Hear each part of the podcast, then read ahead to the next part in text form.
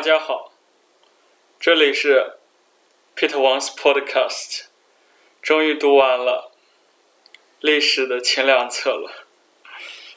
下面我们来进入选择性必修一：国家制度与社会治理。第一课：中国古代政治制度的形成与发展。先秦时期的政治制度。夏朝建立了世袭制，商朝建立了内外服制，西周实行分封制和宗法制。夏、商、西周是中国古代奴隶制国家政治制度的形成与发展时期，约公元前二零七零年，与建立了我国最早的奴隶制王朝夏。禹死后，其子启继位。打破了原始民主之下的禅让政治传统，世袭制代替了禅让制。商朝建立后，实行内外服制，商王直接控制内服王畿地区，王畿四周是外服。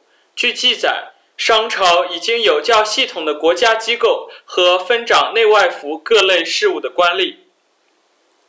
西周时期。天子是国家最高统治者，统治着镐京和洛邑附近的王畿地区，其他地方则分封给与周天子有血缘关系的同姓贵族、异姓功臣或旧贵族。在各地建立诸侯国，诸侯在国内又分封卿大夫，卿大夫再分封士，形成贵族等级分封序列。按照宗法制。周天子与各级贵族都实行嫡长子继承制，分封制是较内外服制更进一步的政治制度。诸侯虽享有对受封土地上的统治权，但要服从周天子的政令，承担对周王室的义务。分封制与宗法制相配合，政治权力分配与血缘关系相结合，是西周政体的基本特征。商周政体中，君主的权力不是绝对的，其中的原始民主传统对君主的权力有制约作用。国家遇到重大问题时，君主要征求平民、国人的意见，国人也可以通过舆论来影响朝政。西周晚期，王室重臣少公、赵公曾以“防民之口，胜于防川”的比喻。劝谏周厉王不要限制民众的言论，这些原始民主传统在春秋各国政治中仍然有一定影响。春秋时期，随着社会经济的发展和宗法血缘关系的瓦解，贵族等级分封制开始解体。战国时期，为适应社会变化的需要，各国在政治上进行了重大改革，君主权力加强。郡县制、官僚制等封建政治制度开始产生。秦朝的政治制度，秦统一后确立的政治制度主要包括皇帝制度、三公九卿制、郡县制等。秦的统一结束了长期战争的混乱局面，在全国范围内建立起中央集权的政治制度。皇帝制度是秦朝政治制度的核心。天下之事无小大，皆决于上。丞相和诸大臣听命于皇帝，一切政治、军事、法律事务的决定权都在皇帝手中。秦朝在中央建立了以公卿为首的一套官僚机构，皇帝之下设三公九卿。三公指丞相、太尉、御史大夫，丞相是百官之长，分左右。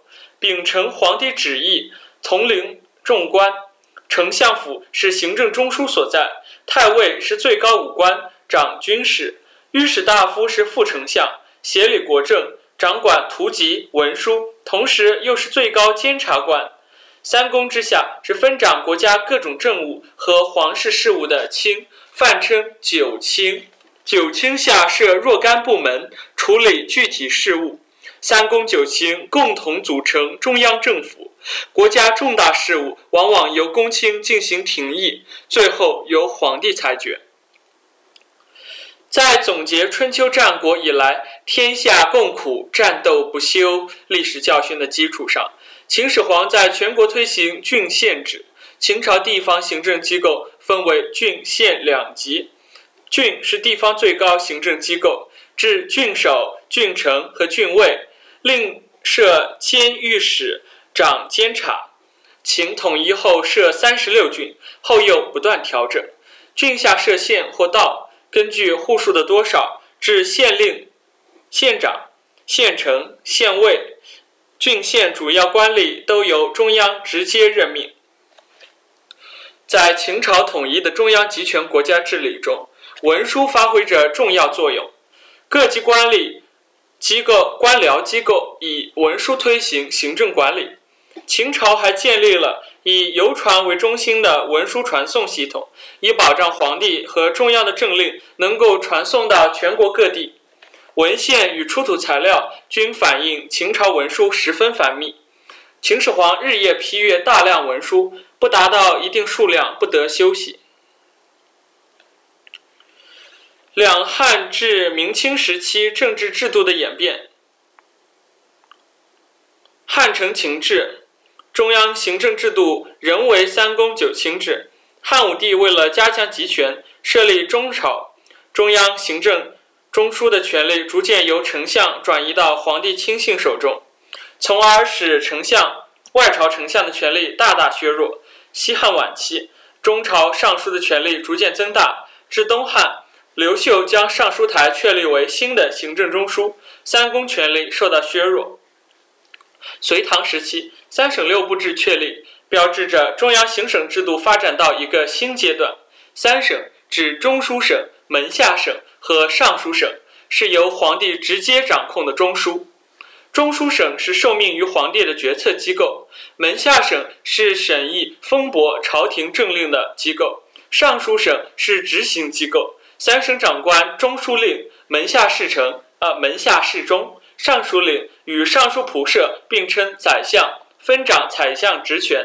他们共同议政的地方叫政事堂。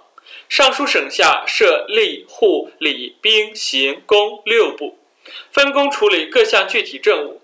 三省六部制体系完整，职责分明，相互制约，可以有效履行封建国家的不同职能。宋朝最高行政长官是同中书门下平章事，为宰相之职。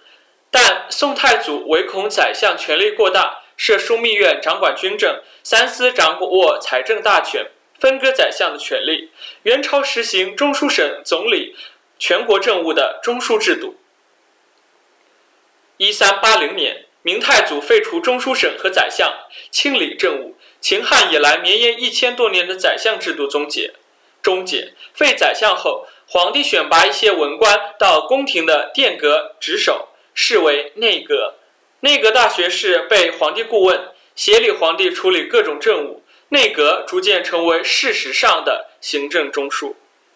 清朝雍正帝设立军机处，由军机大臣直接秉承皇帝旨意处理全国大军国大事，军机处逐渐成为掌管处理全国军政事务的中枢。汉朝地方行政制度沿袭秦朝的郡县二级制，郡设太守为一郡最高长官，其下设郡尉、郡丞，分别协掌军事行政。太守选用属吏分曹理事。各曹属吏分掌分管具体事务，郡下设县，县设令或长，其下有县丞、县尉及分曹属吏。汉初地方行政制度中还包括王国和侯国。景帝、武帝后，诸侯国的权力不断被削弱，不再对中央构成威胁。东汉晚期，原来的监察区州变成一一级行政机构，形成州、郡、县三级制。州刺史不仅有行政权，还有领兵权，这就形成内重外轻、内轻外重、干弱支强的局面。魏晋南北朝地方行政制度也就也主要是州、郡、县三级制。隋朝废郡，以州统县，实行州县二级制。呃，唐朝沿用。唐朝根据山川形势，把全国分为十道，后增至五道，作为中央派出的监察机构。后来到变成州、县以上的一级行政实体。唐中期以后，在一些战略重地设节度使，呃，统兵征战；部分节度使，呃，兼并使，呃，使役使州县，拥兵自重，形成藩镇割据势力。宋朝地方行政机构分为州（括号府军监）和县二级，后又改成路，主要职责是监督州县各级官吏。从而形成路、州（括号府）、县三级制。元朝在地方设置行中书省，作为中书省在地方的派出机构，掌管一省政务，简称行省。后来，行省演变为地方常设的最高一级行政机构。行省制是中国古代地方行政制度发展史上的一次重大变化，形成了省、路、府、州、县多级行政制度。明初废。中书省行中书省，但省的格局并未改变。原行中书省的权力由布政使司、按察使司、都指挥使司分割。后来，朝廷又向各省派出巡抚巡按，逐渐总揽一省之权。清成明制，巡抚成了一省长官，又设总督掌管一省或数省军政大权。明清时期，省下设府（括号州），府之下设县（括号州）。形成省府县三级行政制度。